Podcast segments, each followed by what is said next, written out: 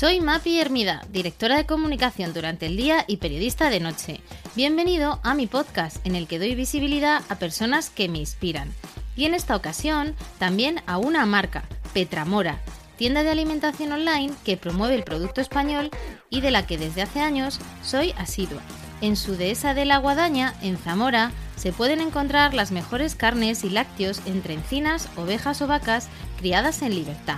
Petramora es nuestro mecenas de este capítulo y me hace especial ilusión porque compartimos valores comunes de artesanía, gusto por los detalles y trabajo bien hecho.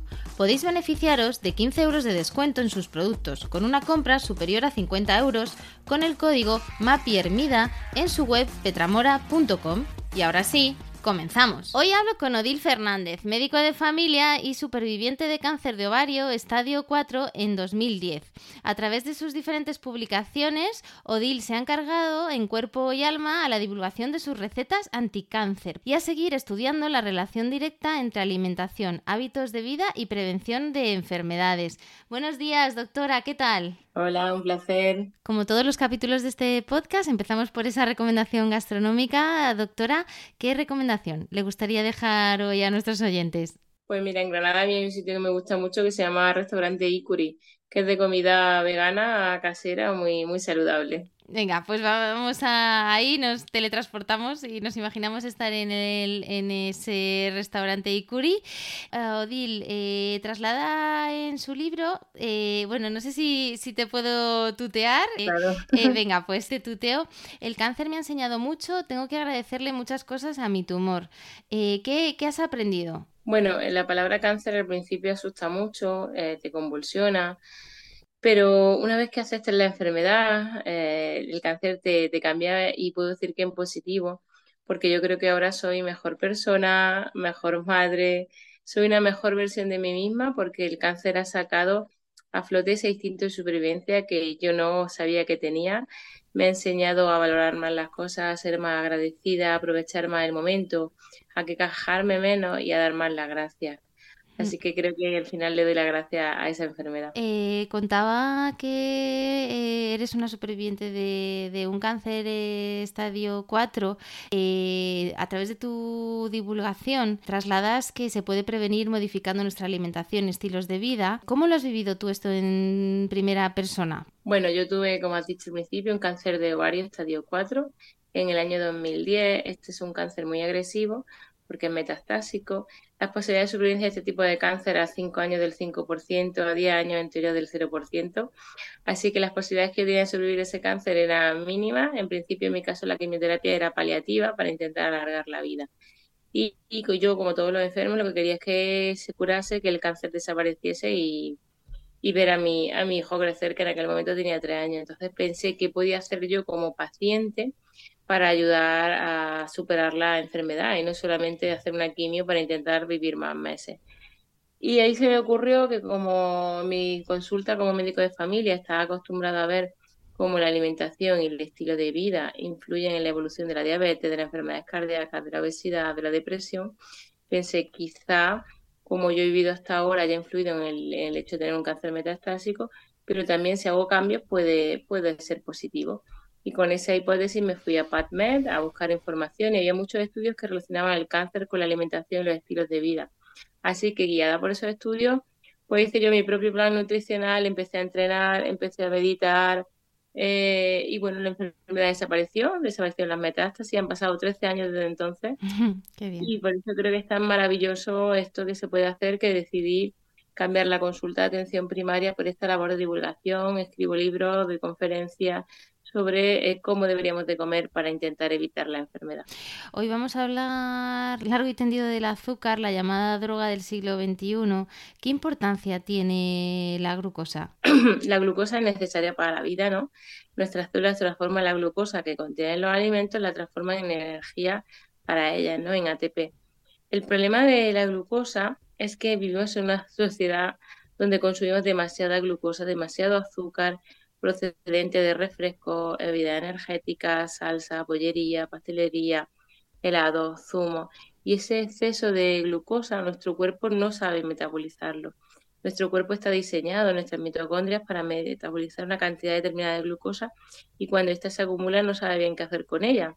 Entonces el páncreas tiene que producir insulina para esa glucosa meterla dentro de la células, la mete dentro del hígado, de la músculo, pero sobre todo en la célula grasa, haciéndonos engordar cuando hay exceso de azúcar. Y esa insulina además es inflamatoria, irrita, daña, hace que arda nuestros tejidos. Y esto nos predispone pues, a enfermedades como diabetes, obesidad, cáncer, enfermedad cardíaca, depresión, Alzheimer, Parkinson, alergia, asma. Es decir, la mayoría de las enfermedades crónicas están relacionadas con eh, ese exceso de azúcar en nuestra alimentación. Entonces, la glucosa no es mala, pero en exceso sí que es negativa. Debemos de aprender a controlar la cantidad de azúcar que consumimos procedente de los alimentos. ¿Por qué, por qué Odil está tan, tan de moda? ¿no? Parece que ahora se, se ha puesto sobre la mesa el tema de, del azúcar. Bueno, yo mi primer libro hace 10 o 11 años hablaba mucho del azúcar como causa del cáncer. Lo que pasa que en aquel momento, bueno, es verdad que yo tuve muchos detractores que decían que no, que eso era mentira, que el azúcar daba igual. Y bueno, pues ahora la ciencia sigue diciendo que el azúcar sí, y ahora hay algunos que empiezan a hablar de esto, pero bueno, esto hace que haya 13 años yo que estoy hablando de este, de este tema, o sea, no es novedad. Es verdad que ahora sí que se está poniendo como más de moda en los medios de comunicación, pero esto es que hace muchísimos años que se, que se sabe. El problema es que, bueno, que se ha hablado poco, la industria tampoco le interesa mucho que sepamos que nos va envenenando poco, poco a poco, ¿no? Hablas eh, efectivamente, ¿no? De, los asesinos silenciosos, de esos picos de glucosa. ¿Qué es esto exactamente? Bueno, esos picos de glucosa, esa subida en los niveles de azúcar en sangre que hacen que el páncreas eh, produzca insulina, son asesinos silenciosos porque nosotros en la subida ni en la bajada en los niveles de azúcar en sangre notamos muchos síntomas. Podemos notar eh, antojos dulces, hambre continua, irritabilidad, eh, somnolencia, falta de energía, dificultad para concentrarnos, mm, pero son síntomas inespecíficos que muchas veces no le hacemos, no le hacemos caso, no le damos importancia. Y el problema es que esos picos de insulina y de, glucosa a la larga merman nuestra salud sin que nosotros nos demos cuenta. Quizá no nos damos cuenta hasta que en día nos diagnostican un cáncer o, o nos dan un infarto, ¿no? Por eso decimos que son asesinos mm. silenciosos. ¿Cómo se pueden aplanar estos picos? Bueno, lo más importante es reducir el consumo de azúcar en nuestra alimentación, reducir el consumo de ultraprocesados, ¿no? Eh, bollería, pastelería, helado, salsas, cereales, bebidas eh, energéticas, refrescos. Eso es lo primero que tenemos que hacer. Luego tenemos que aumentar el consumo de vegetales, sobre todo vegetales crudos, aumentar el consumo de frutos secos, semillas, aceite, aguacate eh, y reducir el pan, la pasta, el arroz, sobre todo cuando es arroz blanco. Eh, también nos vendría bien eh, consumir en un orden correcto los alimentos, intentar consumir siempre primero la fibra, después, bueno, la fibra en forma de algo crudo, vegetal, ¿no? Pues tomate, pepino, gazpacho, ensalada. Después un plato que tenga suficiente grasa y proteína. Las mejores grasas, pues los aguacates, aceitunas, frutos secos, el aceite de oliva, el pescado azul. Eh, proteína del huevo, del, de la ave, del pescado o de las legumbres. Y por último los almidones, que sería el pan, la pasta, el arroz, la quinoa, la avena, la patata, el boniato. Y por último los azúcares procedentes de la fruta, de la leche o en, en de manera ocasional de algún dulce, alguna, algo de pastelería o, bollería. ¿Cómo se puede saber eh, si, si, alguien tiene un pico de, de azúcar? Bueno, la, la, mejor manera, podemos notar esos síntomas que hablábamos antes, ¿no? Pero la mejor manera es pinchando en el dedo y ver cómo están en ese momento los niveles de azúcar en sangre, ya sea con un, glucón, eh, un glucosímetro o tener un glucómetro, un sensor de glucosa que se pone en el brazo que nos eh, monitoriza durante las 24 horas del día cómo están los niveles de azúcar en sangre, ¿no? Esa sería la mejor manera de saber en un momento concreto del día cómo tengo los niveles de azúcar en sangre. También una analítica me puede decir eh, cómo está en ese momento, lo ideal es saber cómo la tengo en ayuna, porque como esté mi, mi azúcar en ayuna me puede estar hablando de cómo está hoy metabolizando los hidratos de carbono, ¿no? Una analítica nos puede ayudar. Si tenemos un glucosímetro, podemos tener la posibilidad de tener un glucómetro 24 horas. Podríamos saber en todo momento cómo estamos metabolizando los hidratos de carbono y saber cómo está nuestra salud, porque según metabolicemos los hidratos de carbono, nuestro riesgo de enfermedades será más alto o más bajo. Eh, y si no tuviésemos esa aparatología ODIL, ¿no? Eh, al final también hay muchas, muchas señales, ¿no? Que, que podemos percibir y que nos indican que seguramente, ¿no? Estemos en un pico. Sí, los síntomas que hemos dicho antes, ¿no? Pues irritabilidad, antojo, hambre continua, eh, dificultad para concentrarnos, dolores de cabeza, fatiga, sueño, de, sensación de, de, de niebla, de un nublamiento esos son síntomas de que tenemos problemas con, los picos de azúcar en sangre. También hay una relación, eh, lo comentas en tu libro, Hábitos que te salvarán la vida, entre la glucosa y los estados de, ánimo. ¿Cómo se da esa relación? Sí, cuando, cuando yo tomo un alimento muy azucarado que me produce ese pico, eh, en la bajada, mm, cuando he producido la, la, insulina y se produce una bajada del nivel de azúcar en sangre, la hipoglucemia es la que produce muchos síntomas, esa hipoglucemia que nos da ganas de tomarnos algo dulce, ese antojo por el dulce, también la responsable de que después de una bajada yo sienta ansiedad, nerviosismo, irritabilidad, que pueda tener insomnio, dificultad para concentrarme, agitación incluso, ¿no? Hablas y dedicas en el libro un capítulo también a la inflamación. ¿Qué es la inflamación y cómo se produce? Eh, la inflamación eh, crónica de bajo grado es una inflamación eh, que va mermando nuestras células. Hay dos tipos de inflamación, la inflamación aguda y la inflamación crónica. La inflamación aguda es un mecanismo que se pone en marcha ante una herida, un corte, un golpe o cuando lo invade un virus, una bacteria el sistema inmune se pone en marcha para intentar resolver ese fenómeno. Cuando esta inflamación se prolonga en el tiempo, es cuando hablamos de inflamación crónica. ¿Y qué es lo que hace que una respuesta inflamatoria aguda, que es normal y fisiológica, se convierta en inflamación crónica y patológica? Pues una mala alimentación, el sedentarismo, el tabaco, la contaminación ambiental, la obesidad, promueven la inflamación esos picos de insulina de los que antes hablábamos, la insulina es una hormona, por ejemplo, inflamatoria. Eh, ese mal estilo de vida, ese estilo de vida más bien americano que tanto se está imponiendo en España, eh, causa inflamación crónica de bajo grado y esta inflamación conduce a la irritación de nuestros tejidos y nos predispone a la mayor patología crónica. Eh, prácticamente podríamos decir que el 100% de las patologías crónicas de nuestra sociedad están relacionadas con, con, con esa inflamación crónica en nuestros, tejidos que tampoco da muchos síntomas. Pasa como los picos de glucemia, quizás sensación de cansancio, dolor de cabeza, dolores musculares que, van cambiando, pero no mucho más. Mm, sensación a lo mejor de inflamación. En la analítica sí podemos ver perdón, que la PCR la velocidad de sedimentación es tan alta, pero poco más. Y hay dos conceptos que abordas, y antes de meternos ¿no? en esos hábitos, eh, y por cerrar un poco esta parte más técnica, ¿no? que abordas en, el libro, que son interesantes yo creo para entender luego eh, esas recomendaciones, que es el índice glucémico y la carga glucémica.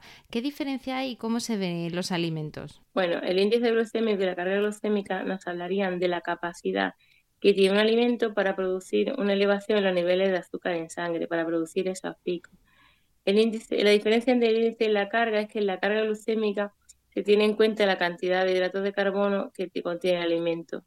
Eh, pero normalmente índice glucémico y carga glucémica van de la mano, siempre en alimentos concretos como la sandía, que tiene un índice glucémico muy alto, puede parecer que la sandía tiene esa capacidad para producir un pico de glucemia sin embargo, como contiene poquitos hidratos de carbono, su capacidad, su carga glucémica es baja. En general, con fijarnos en uno de los dos, eh, estaríamos teniendo una idea de qué alimentos tienen esa capacidad para producir el pico.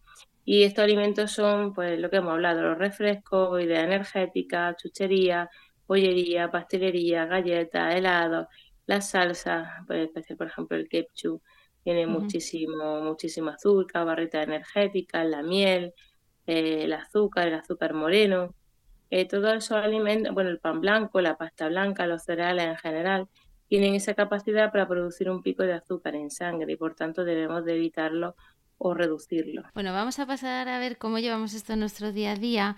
Vamos a empezar, eh, si te parece bien, por, por, algo que ya que has mencionado, el tema de eh, arropar los, los hidratos, de, de, acompañar ese azúcar con otros alimentos. Eh, ¿Qué significa esto exactamente y cómo lo ponemos en práctica?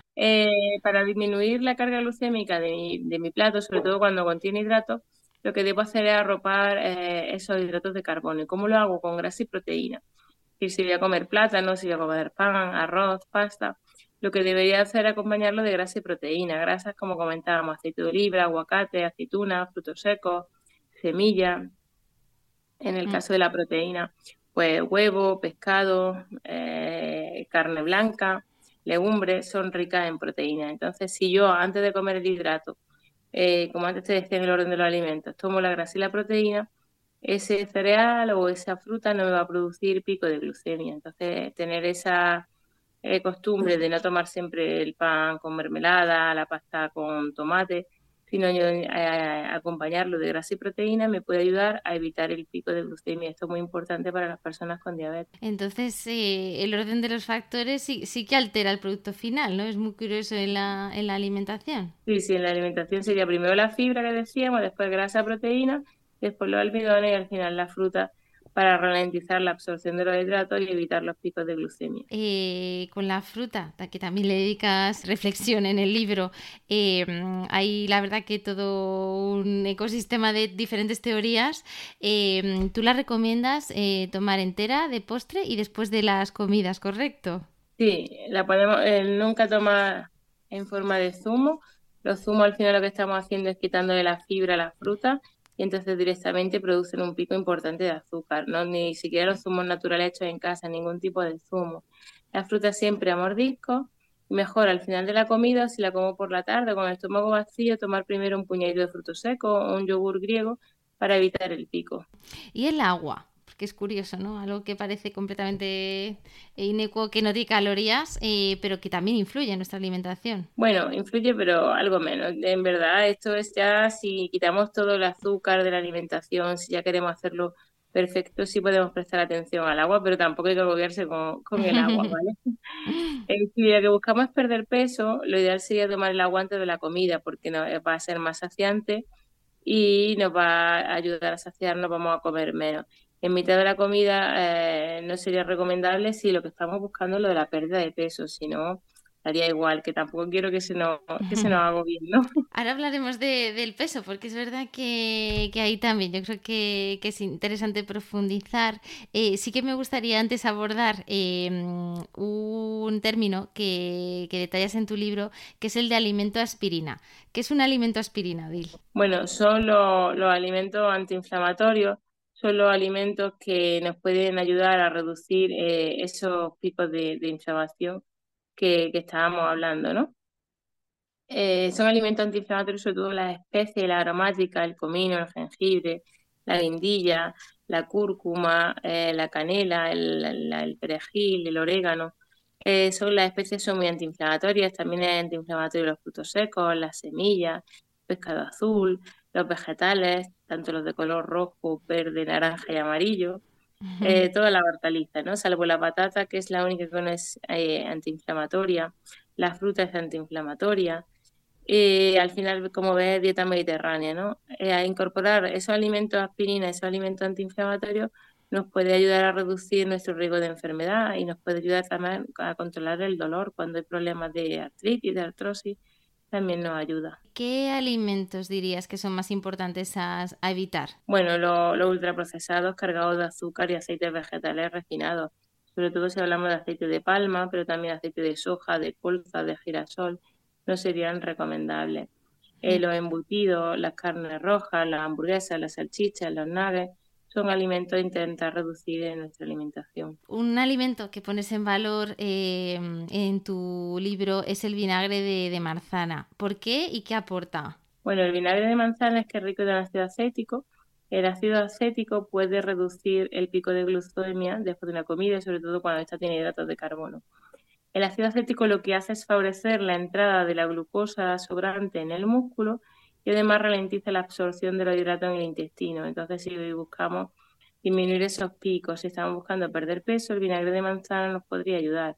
¿Cómo tomarlo? O alineando bien nuestra ensalada con vinagre eh, o bien tomar un vaso de agua con una cuchara de vinagre antes de las comidas. Bueno, muchos, muchos hábitos. Eh, cuando comentaba con mi, con mi pareja en casa, que también, eh, vamos, eh, ha devorado el libro, me decía, jo, es que son muchísimas cosas, ¿no? Al final es que es cambiar, cambiar un montón de, hábitos y no todo el mundo le apetece tomarse una cucharada de vinagre, ¿no? Antes de, comer.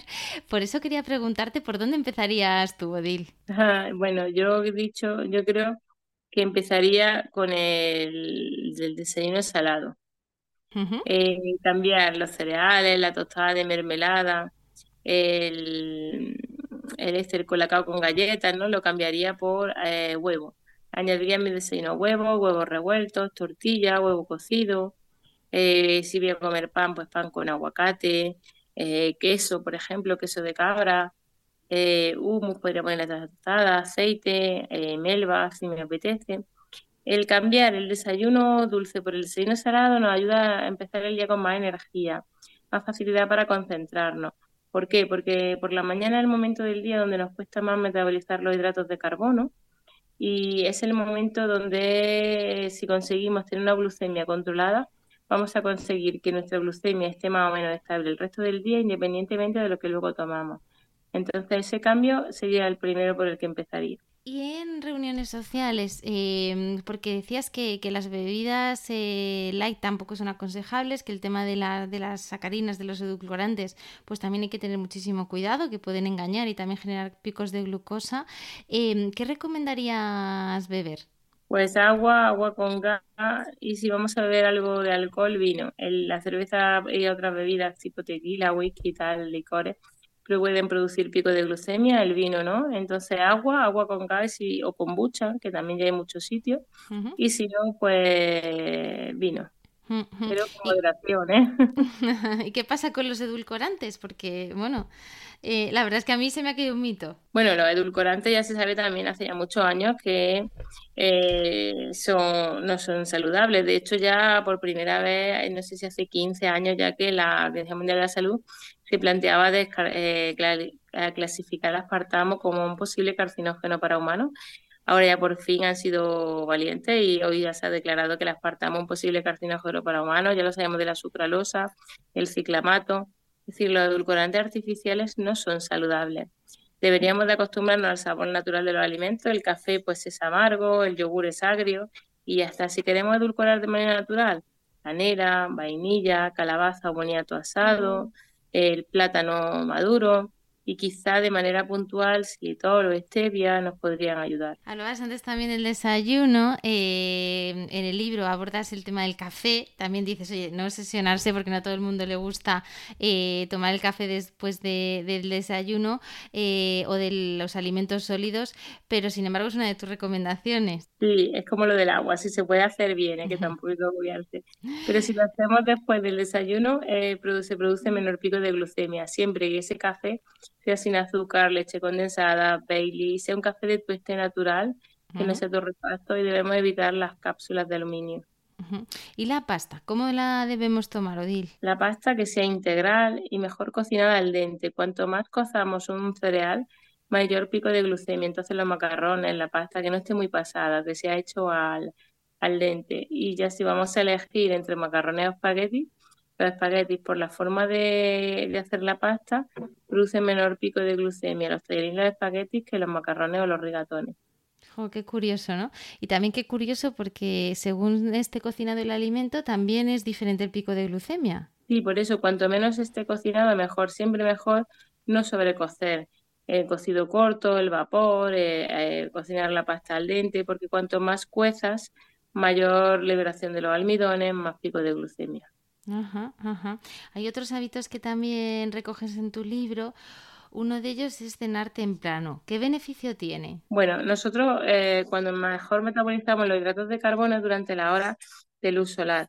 Por eso sería importante que nuestra última comida la hagamos antes de que se haga de noche, dependiendo de la época del año, pues será una hora u otra, ¿no? Eh, estaría muy bien que todos tuviéramos la costumbre de cenar temprano, porque de hecho se ha visto que cenar antes de las 9 de la noche, de manera habitual, eh, puede disminuir hasta un 30% nuestro eh, riesgo de padecer cáncer tanto de próstata como de mama. Así que estaría muy bien. Y esto, perdona, y esto era algo que, que hacían nuestro, nuestros abuelos, ¿no? Al final, es cierto. Estamos hablando de esto y ese ayuno intermitente, esa costumbre de cenar temprano la hacían nuestros abuelos porque cuando no había luz solar dejaban de comer. Mm, bueno, de hecho lo dices en muchas ocasiones en el libro, ¿no? De si esto al final, esto lo hacían nuestras abuelas, ¿no? Tampoco eh, estamos descubriendo nada, nada nuevo. Eh, hablabas de también del ayuno intermitente, eh, tú eres una partidaria, pero es algo que también, ¿no? Está ahora mismo sobre la mesa. ¿Qué beneficios tiene ayunar?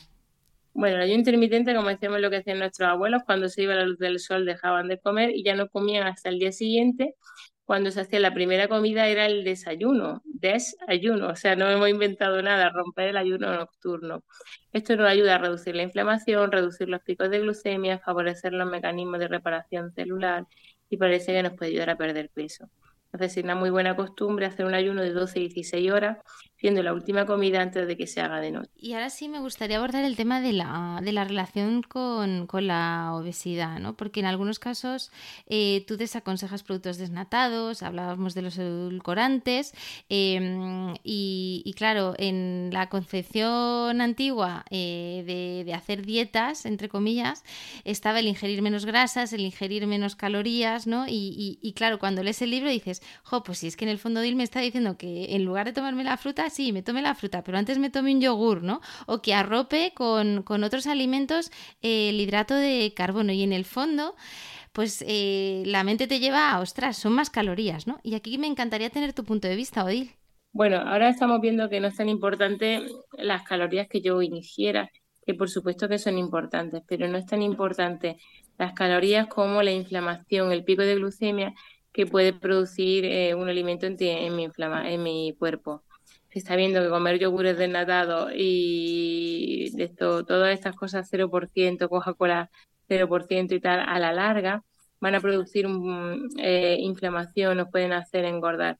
Por eso las dietas que están basadas en productos desnatados, eh, descremados, 0% grasa, 0% azúcar, no funcionan. Porque nuestro cuerpo necesita también grasa y proteína porque cuanto más hidrato le dé a mi cuerpo, más voy a engordar, más inflamación va a haber. Si te fijas en la dieta mediterránea tradicional, el, los yogures eran enteros, no existían los yogures desnatados, no existía la leche desnatada, la leche era entera, los yogures eran enteros y se comían los alimentos completos, que es lo ideal, que el alimento lo tomemos tal y cual nos lo ofrece la naturaleza. Ya está, no hay, no hay más. Entonces no, engordas más siguiendo tus hábitos, eh, Odil. No, de, de hecho, eh, desde, bueno, el libro solo lleva tres meses, pero me ha escrito mucha gente que tiene ese tipo de alimentación ha conseguido perder peso, pero sobre todo el peso no es tan importante, ¿verdad? Cuando marque la báscula no es tan importante. Primero es importante los niveles de energía, vitalidad que yo tenga y el tanto por ciento de músculo que yo tenga. Una persona puede estar delgada y metabólicamente ser un desastre y su salud estar por los suelos. Es estar delgado no es un signo de, salud. Lo que es importante es la cantidad de músculo que yo tenga. Cuanto más músculo tenga, más salud voy a tener. Cuanto más, cuando yo haga así, ¿no? como Popeye, cuanto más la saque. ¿Por qué? Porque el músculo es un seguro de vida. El músculo almacena glucosa. El músculo produce mioquinas que son antiinflamatorias. El músculo compite con el lactato, que es el sustrato que utiliza el tumor, los tumores para crecer. Entonces, cuanto más músculo, mejor. Hay que olvidarse de los kilos que marca la báscula y mirar la cantidad de músculo que tengo. Las personas diabéticas podrían mejorar su diabetes si fuesen a entrenar en un gimnasio hacer entrenamiento de fuerza. Porque todo esto no tendría sentido sin unos hábitos también saludables de ejercicio.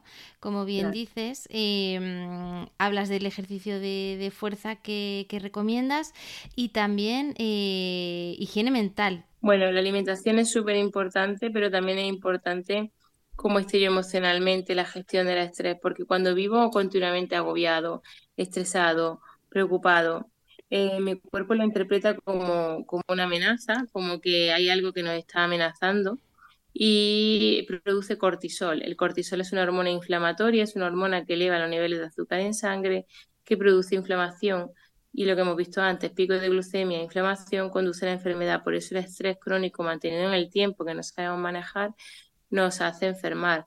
Lo primero que notaremos son síntomas como la fatiga, dolores de cabeza, cansancio, eh, pérdida de, de líbido pero a la larga eh, puede producir cáncer, enfermedades cardíacas, diabetes, obesidad. Odil, pues eh, lo dejamos aquí, que tienes consulta. Muchísimas gracias por, por la gran contribución que estás realizando con tu trabajo en relación a la alimentación, prevención de enfermedades y por esa luz que, que das a muchas personas que, que en este momento pues te estamos siguiendo, como es mi caso. Muchas gracias. Muchísimas gracias y un placer y salud para todos. Salud para todos. Si eres una empresa o una marca y quieres ser mecenas de este podcast, tienes toda la información en la sección de contacto de mi web www.lagastronoma.com. Hasta la próxima.